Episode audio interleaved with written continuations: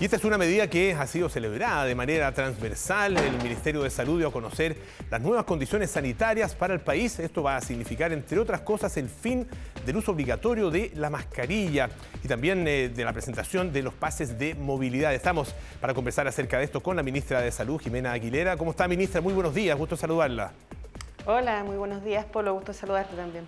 Eh, cuéntenos en primer lugar cuál es el, eh, ya que usted es doctora, eh, no solo ministra, cuéntenos cuál es el diagnóstico que se hace con respecto a la situación de la pandemia en nuestro país para tomar justamente estas medidas que estamos anunciando. Bueno, el diagnóstico es que esencialmente estamos en un momento epidemiológico muy bueno. Estamos con una cantidad de casos que se ha reducido significativamente en las últimas semanas, así como el número de fallecimientos.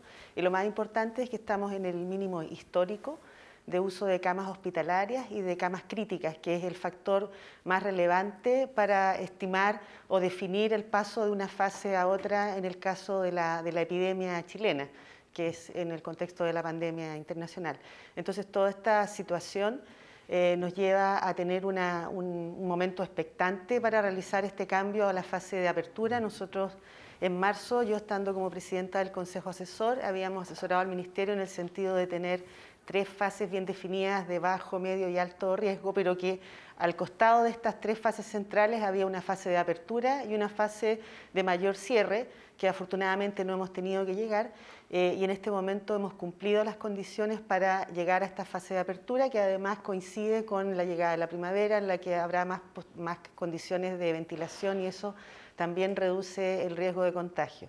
Es bien importante el señalar que esto no significa que no podamos tener un repunte de casos si es que existe el surgimiento de una nueva variante más contagiante.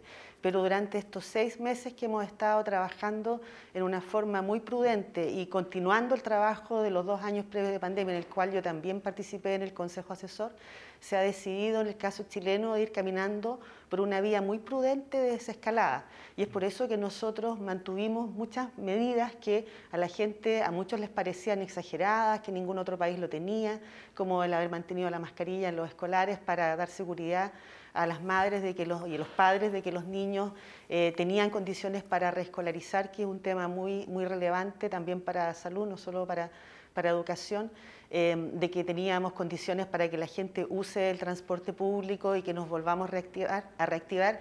Y durante este periodo de seis meses vivimos uno de los eh, momentos con mayor número de casos, junto con el verano, eh, por la entrada de las variantes de Omicron y pudimos constatar efectivamente que gracias a la gran cobertura de vacunación que hemos logrado en estos dos años, gracias a las personas que se han vacunado, gracias al sistema de salud que ha sido capaz de desplegarse y entregar esa vacuna, hemos vivido estos, estos resurgimientos de casos sin un estrés en el sistema asistencial que implique la disrupción, el que aumenten aún más las listas de espera eh, y que se haya logrado transitar con la seguridad de que en realidad el nivel de protección que tenemos en la población permite este nivel de relajación. Aún así, si, si, en el futuro empeoran las, las, cifras, especialmente lo que tiene que ver con hospitalizaciones, eh, efectivamente se puede volver atrás. Ministra, vamos a, las medidas entonces. Eh, ¿Qué pasa con la mascarilla? Eh, ¿Cuáles son los lugares donde todavía debiera o va a ser exigida, ¿no cierto?, eh, la mascarilla. ¿Qué pasa, por ejemplo, usted lo mencionaba, ¿no es cierto?, los establecimientos educacionales y también qué pasa con el pase de movilidad. Bueno, nosotros en esta fase de apertura se inaugura el uso de una nueva vacuna, esta vacuna que, tiene, va a contener la cepa Omicron con la cepa eh, original, que es una vacuna que vamos a ser el primer país de Latinoamérica que la va a ocupar va a ser destinada a grupos vulnerables y va a ser dentro de como este paso a la apertura que estamos entrando en régimen con la, con la enfermedad como el resto de las enfermedades eh, respiratorias. Eso significa que vamos a vacunar a los grupos vulnerables y que el resto de la población no necesita tener un incentivo para vacunarse, por eso vamos a dejar de lado el pase de movilidad. En el tema de la mascarilla, que ha sido muy útil y sigue siendo muy útil para prevenir los contagios. Nosotros queremos aprovechar este cambio cultural que ha existido durante todo este tiempo y que las personas sigan usándola como recomendación en situaciones de aglomeración, en el transporte público, y, especialmente cuando tienen síntomas respiratorios, porque esa es la máxima utilidad de la mascarilla, cuando uno está resfriado, el ponérsela y así evita diseminar el virus. Eso implica que cuando uno estornuda, tiene que estornudar con la mascarilla, porque a veces he visto gente que para estornudar se saca la mascarilla porque es un tanto desagradable, por cierto, quedar con la secreción. Em, pero hay, que mantenerla, lo mismo que la tos. Y, hemos mantenido el uso obligado de la mascarilla en los consultantes al sistema de salud, público o privado, justamente en el sentido de que las personas que consultan son personas que están presuntamente enfermas o que van a estar en contacto con otras personas enfermas que son más vulnerables y queremos seguirlos protegiendo. Ministra, con respecto al tema del pase de movilidad, eh, eh, siempre se consideró que era una, de alguna manera una medida de incentivo para que las personas se vacunaran. Eh, ¿No existe preocupación en ese sentido de que se pierda ese incentivo y por lo tanto la vacunación ya no se haga tan indispensable para la gente?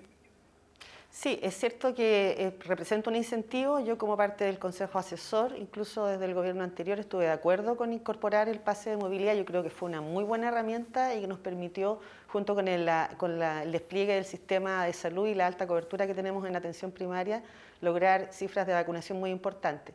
Lo, que es relevante en este momento, Polo, es que nosotros hemos logrado, incluso con los rezagos, un nivel de cobertura que supera lo que ha definido la Organización Mundial de la Salud como la meta para ir avanzando hacia el fin de la pandemia, que es del 70%, incluso con el segundo refuerzo, que es el único país que tiene ese nivel de cobertura. Por lo tanto, consideramos que no es necesario continuar incentivando, sí vamos a seguir ofreciendo de forma obligada, digamos, sino que a través de la educación y de la oferta de vacunas vamos a seguir ofreciendo las vacunas para que las personas eh, completen eh, sus, sus, refuerzos y vamos a incorporar esta nueva vacuna, que es una novedad, en los grupos vulnerables. Ahora, esa, vacuna em, va a poder ser tal como existe en el caso de la vacuna contra la influenza, eh, eh, ¿no es cierto? Una vacunación eh, que es parte de la campaña del, gobierno, del Estado, para que una campaña anual, ¿no es cierto?, para grupos vulnerables, pero también está disponible para que quien quiera vacunarse pueda comprar la vacuna y, y, ponérsela, ¿no es cierto? Eso va a pasar también no por el, momento, caso del COVID. No por el momento. No por, el momento. el caso, o sea, el caso de COVID es cierto, es análogo al tema de la influenza, en el sentido que está destinada a grupos vulnerables en este momento nosotros somos el primer país latinoamericano que cuenta con la vacuna y por lo tanto no hay una disponibilidad como para, venta, Fue, está, tiene que ser aprobada ahora por el ISP, por eso vamos a empezar a vacunar en, en, octubre. Esta vacuna ya está siendo usada en algunos países europeos, ya fue aprobada por la FDA, por los ingleses, así que no va a haber ningún problema en aprobarla, pero no existe todavía una disponibilidad ni la disposición de que se venda a público que no está en grupo vulnerable, pero no se descarta en el futuro. Eh, se eliminan también las limitaciones de los aforos y había eh, una, duda con respecto a un evento que va a ser eh, justo un día después de, la, de, los cambios, ¿no es cierto? El día 2 de octubre, partido de Colo Colo con Universidad Católica y que Colo Colo espera tener aforo completo para el estadio. Eso va a ser permitido, ¿no? Porque ya estamos vamos a estar a 2 de octubre.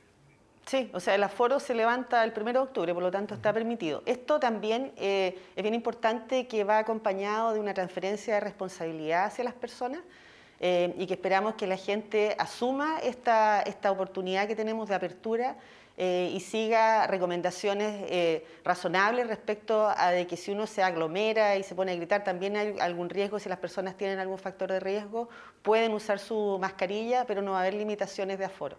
Y que esperamos que no hayan hechos de violencia en esos partidos de alta aglomeración que también nos interesa a salud, ni que hayan excesos eh, de, distinto, de distinto tipo. Pero sí, se liberan, al liberar los aforos, se liberan los aforos, todos. Perfecto. Eh, ahora, con respecto al tema de, los establecimientos educacionales, eh, ¿en qué circunstancias es recomendable que se mantenga el uso de las mascarillas? Porque finalmente, claro, esa es una, decisión que va a ser eh, propia de cada comunidad. No, nosotros la verdad es que la recomendación nuestra es que no haya uso de mascarilla en los escolares. A mí una periodista me preguntó directamente en el punto de prensa qué pasa si la comunidad escolar en su reglamento define, bueno, eso sí que si ellos logran definir en su reglamento alguna normativa lo tiene que ver con el Ministerio de Educación. Para nosotros no es necesario el uso de mascarilla en escolares, esa es la recomendación sanitaria que nosotros estamos haciendo. Los niños tienen menor riesgo de contagio, tienen menor riesgo de contagiar al resto de las personas que los adultos y también lo hemos protegido a través de la cobertura de vacunación. La cobertura de vacunación en escolares es muy alta, incluso es curioso para algunos periodistas de revistas científicas que me han llamado para preguntar cuál es la llave chilena para lograr eh, vacunar niños, que es una situación bien compleja en el resto de los países, especialmente los desarrollados. Por lo tanto, yo quiero ser bien clara que la recomendación sanitaria es que no se use mascarilla en escolares eh, en forma obligada. ¿Cuándo se debe usar? Si un niño está con síntomas de resfrío y empieza a estornudar, toser, hay que ponerle una mascarilla. El ideal es que esos niños no concurran a clases para que no contagien a los otros y todas las medidas de protección. Ya el Ministerio de Educación entiendo que envió un comunicado al mundo escolar con las indicaciones de lo que significa esta, esta fase de apertura en el medio escolar. Ministra Jimena Aguilera, muchísimas gracias por estar esta mañana aquí en Tele 3 AM. Que tenga muy buenos días. Muchas gracias, Polo. Muchas gracias por ayudarnos a difundir estas noticias.